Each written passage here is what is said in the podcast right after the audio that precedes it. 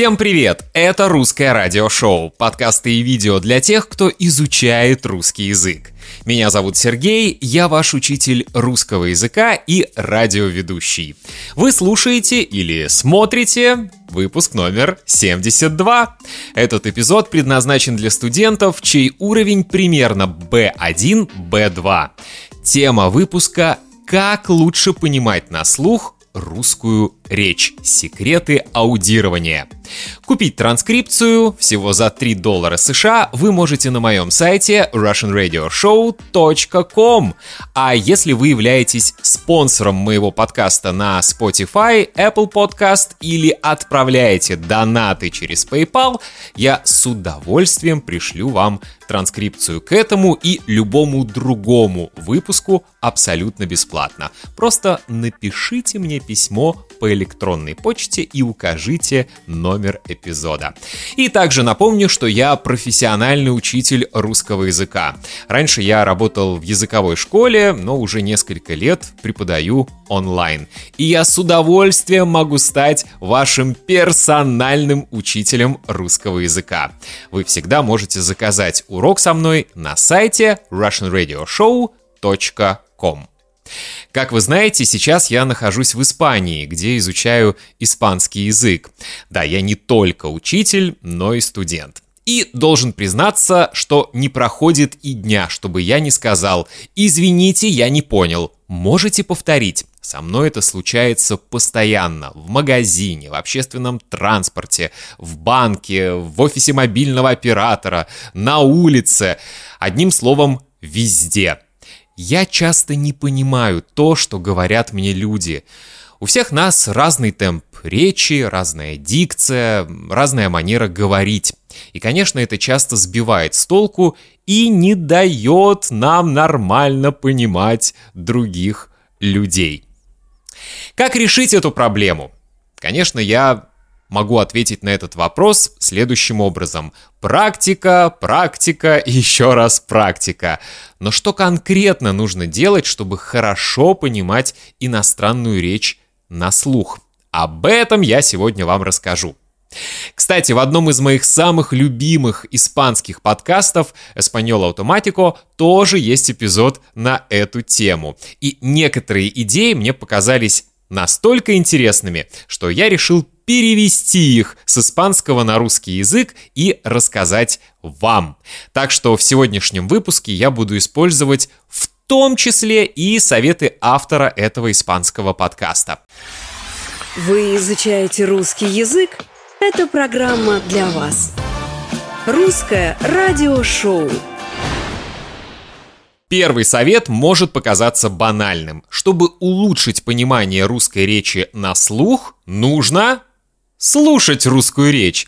Для улучшения этого навыка необходима регулярная и систематическая практика. Нам нужно постоянно знакомиться с новым языком, и нашему мозгу нужно время, чтобы обработать и понять всю эту информацию. Когда вы регулярно слушаете аудио на русском языке, вы учите свой мозг распознавать звуковые шаблоны, грамматические структуры и новую лексику очень важно регулярно слушать. Вашему мозгу нужна ежедневная фитнес-тренировка. У вас будут появляться новые нейронные связи, и ваш мозг будет более эффективно обрабатывать и понимать язык. Точно так же, как наши мышцы привыкают к весу, мозг также адаптируется и лучше начинает понимать новый язык. Второй секрет улучшения навыков аудирования – это активное слушание. Вы должны быть внимательными и сосредоточенными. Например, слушая этот или любой другой подкаст, вы должны полностью концентрироваться на получаемой информации. Я сам часто начинаю отвлекаться. Слушаю подкаст на испанском языке, а сам параллельно думаю о продуктах, которые нужно купить на ужин. Это неэффективно. Если вы понимаете, что отвлеклись, верните запись назад и опять начните слушать подкаст с необходимого места. Важно полное внимание, полная концентрация. Следующий секрет Внимательно слушайте контекст и включайте интуицию. Если вы слушаете аудио и не понимаете какое-то слово или какую-то фразу, попробуйте послушать этот фрагмент несколько раз. Попробуйте проанализировать контекст и включить интуицию. Иногда во время уроков мои студенты просят меня объяснить какое-нибудь слово. Я, конечно, объясняю, но не сразу. Сначала я всегда говорю, а как вы думаете, что значит это слово? Что вам говорит ваша русская интуиция? И в большинстве случаев интуиция не подводит студентов. Они правильно понимают смысл. Четвертый совет – задавайте вопросы. Этот совет, конечно, можно применить только во время живой беседы. В разговоре важно задавать вопросы, чтобы уточнить нюансы, детали. Помните, что за словами есть послание, и если вы не понимаете это послание, не стесняйтесь спросить. Нет ничего страшного во фразе «извините, я не понял» или «я не поняла». Вы можете повторить?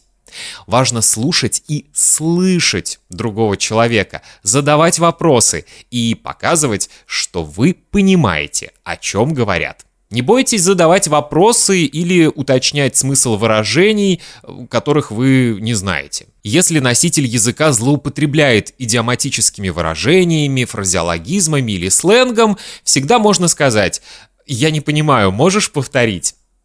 И последний совет, который тоже относится к живой беседе, а не к прослушиванию подкаста. Подготовьтесь к разговору, если это возможно. Если вы идете в офис мобильного оператора, чтобы купить симку, так мы обычно называем сим-карту, Заранее подготовьтесь к этому. Посмотрите слова, которые вам могут пригодиться. Попробуйте сконструировать фразы. В своей голове попробуйте представить диалог. Как вы поздороваетесь, как вы зададите первый вопрос и так далее.